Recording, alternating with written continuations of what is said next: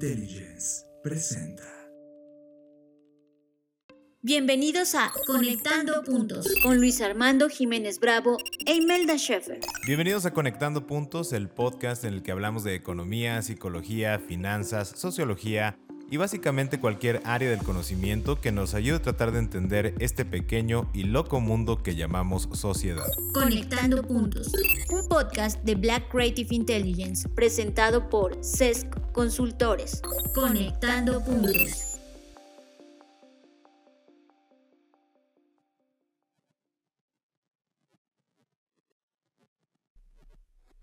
Bienvenidos a este nuevo episodio de Conectando Puntos, queridos podescuchas. Yo soy Luis Armando Jiménez Bravo. Este episodio es el primero que hacemos con la leyenda de contenido explícito. Por lo que como en cada episodio, el pensamiento crítico es requerido, dudar obligatorio y creer opcional. Con esto dicho, conectemos. Advertencia. Una palabra que se asocia con peligro inminente o riesgos graves que atentan contra nuestra integridad. Porque generalmente se usa previo a una expresión de riesgo o peligro. Su sentido original era simplemente acción de llamar la atención.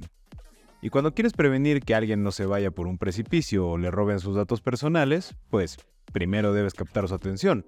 Así que realizas una advertencia de peligro para lograrlo. En la economía de la atención, las advertencias son necesarias, no desde el significado actual más asociado con el peligro, sino el ejercicio constante de llamar la atención, para justamente aprovechar los beneficios monetarios que ofrece el captar y retener la atención de una audiencia.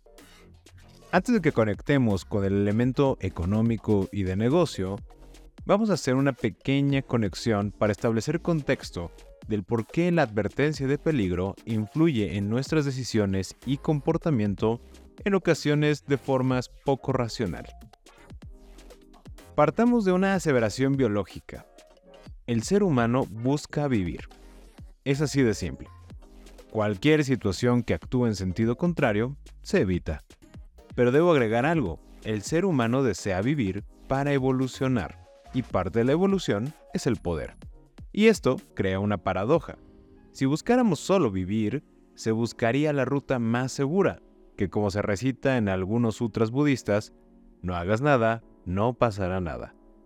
Pero eso no es suficiente para nuestra biología. Requerimos vivir de manera que encontremos la evolución en la forma del poder. ¿Qué es el poder?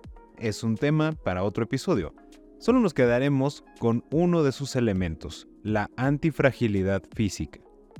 Por lo anterior, en un sentido, queremos sobrevivir para volvernos antifrágiles físicamente, pero la única forma de crear esa evolución es enfrentando situaciones que nos reten físicamente.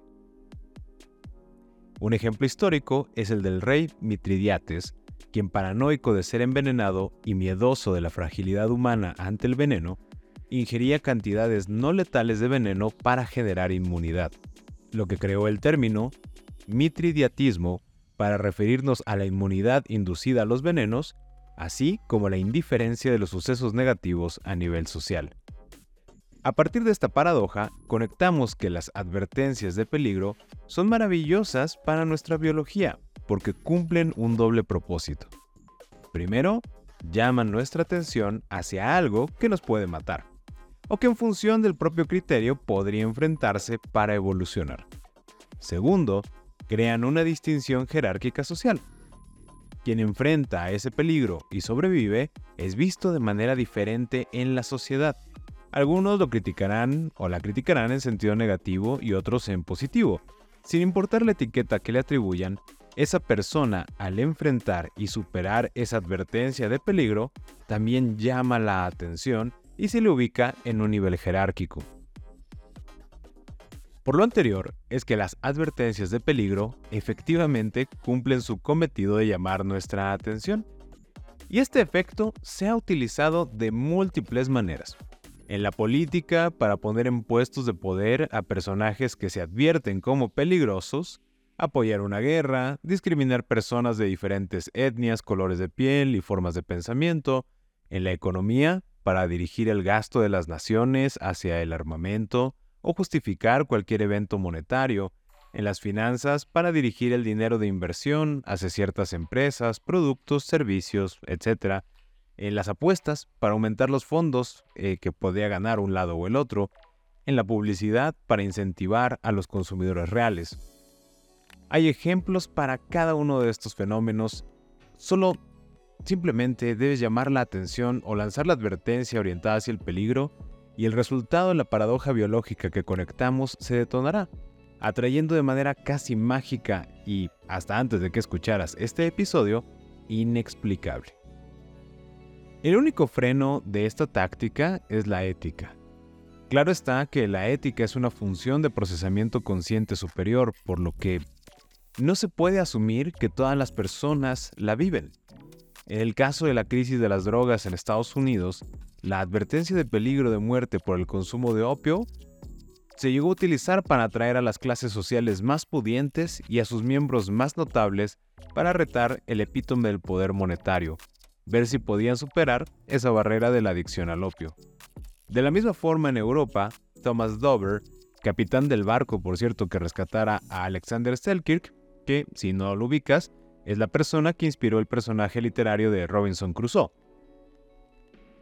Este capitán de barco, Thomas Dover, fue más célebre por ser el creador del polvo de Dover, un remedio basado en opio y muy popular para tratar la tos y la fiebre. Usó la advertencia de peligro de sobredosis por el consumo de su polvo como una forma de volver su producto más atractivo para los consumidores de psicoactivos. La advertencia decía algo así. Algunos boticarios han deseado a sus pacientes hacer sus testamentos antes de aventurarse a tan larga dosis. Lo señalaba para indicar que solo se debía consumir la cantidad que se le daba en el mismo tratamiento. Y claro, los consumidores habituales de psicoactivos tomaban esta advertencia como una señal de los efectos que podían lograr si la ignoraban. De la misma forma que vemos hoy día la leyenda en el jarabe para la tos, y algunos jóvenes en Tokio lo consumen en exceso como un sustituto de drogas fuertes. Las advertencias, por ejemplo, de uso en los videojuegos y en su tiempo en los CDs de música, solo volvían más atractivo el consumirlos. De manera reduccionista, llamábamos a este efecto morbo o curiosidad. Pero como ya hemos conectado, es la forma en que nuestra biología tiende a procesar estos llamados de atención. Si reflexionas con detenimiento y abres tu conciencia a tu comportamiento, ¿cuántas veces y qué advertencias de peligro has decidido ignorar solo para probar si lo podías superar? ¿Cuáles otras has decidido respetar y por qué? Al volvernos más conscientes de nuestra biología y desde dónde nos relacionamos con el peligro y sus advertencias asociadas, podrás comprender mejor tus decisiones, tu búsqueda de evolución en este momento y todo lo que en ello se conecta, desde el uso del dinero, la forma en que trabajas, tu negocio, el cómo llevas tu relación de pareja, familia, amistades, lo que consideras frustraciones, arrepentimientos, logros y fracasos. La búsqueda de la evolución en la vida es el referente para nuestra exploración, porque la vida es exploración. Te dejo esta última advertencia. Solo quienes se atreven a conocerse y aceptarse a sí mismos son conscientes para decidir cómo vivir su camino de evolución.